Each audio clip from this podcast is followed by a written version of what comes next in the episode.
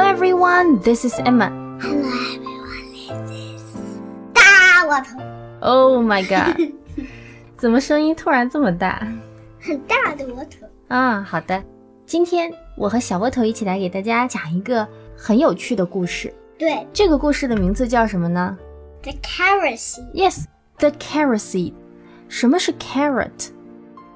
萝卜，萝卜，具体的说是白萝卜、胡萝卜还是红萝卜呀？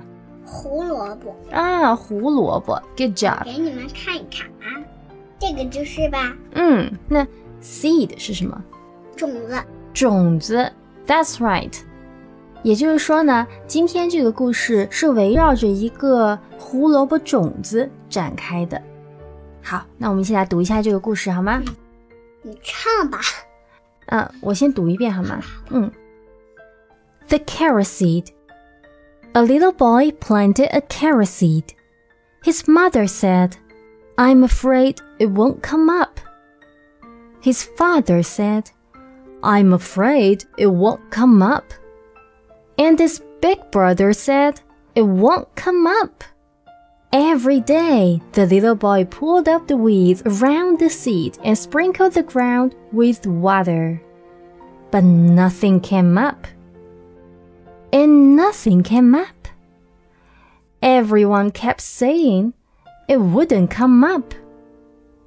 But he still pulled up the weeds around it every day and sprinkled the ground with water. And then one day, a carrot came up, just as the little boy had known it would.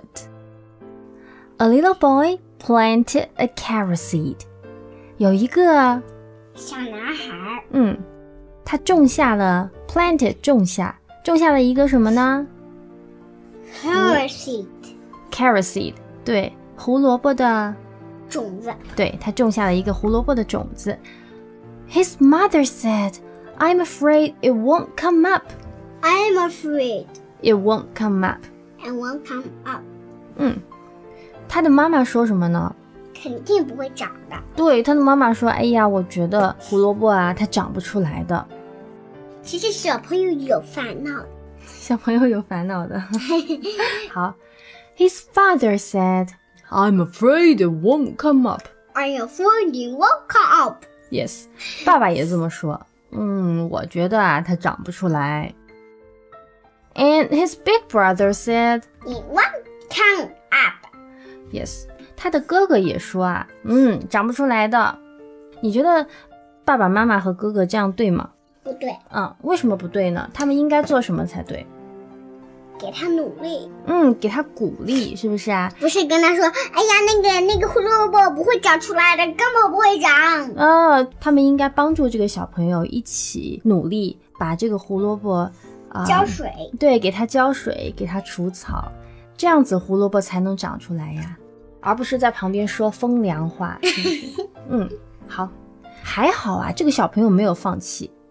Every day, the little boy pulled up the weeds around the seed and 啾咕啾咕啾咕啾咕啾咕啾咕啾咕 and sprinkled the ground with water. 每一天，every day，这个小男孩他干嘛呢？Pulled up the weeds around the seed，什么意思啊？除草，对，除草，他把这个种子旁边的杂草呢都拔起来。为什么要拔起来呢？嗯，对啊，因为这些杂草会吸收这个 carrot seed 旁边的养料，所以呢，这小朋友就要把那些杂草给拔掉。And sprinkle the ground with water，而且呢，他还干嘛呢？浇水，浇水。小窝头，你刚才拿的那个小水壶啊，是不是跟那个小朋友用的那个水壶有点像？我的比比，嗯，都是这种洒水的水壶，所以 sprinkle 这个词的意思就是洒水。洒水，对，yes，好不，那粉看啊， ，yes，but nothing came up，但是啊，还是没有长出来。又过了一段时间，还是长不出来。嗯，and and nothing came up。那粉看到， OK。Everyone kept saying it wouldn't come up。能不能看？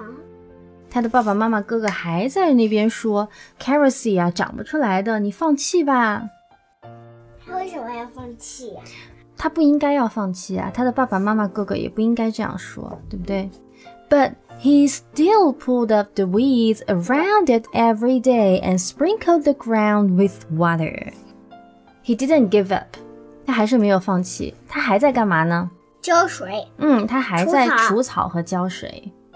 And then One day, a carrot came up, just as the little boy had known it would. Yes. Ah, and then one day，然后呢，有一天，a carrot came up，这个胡萝卜的枝干长出来了。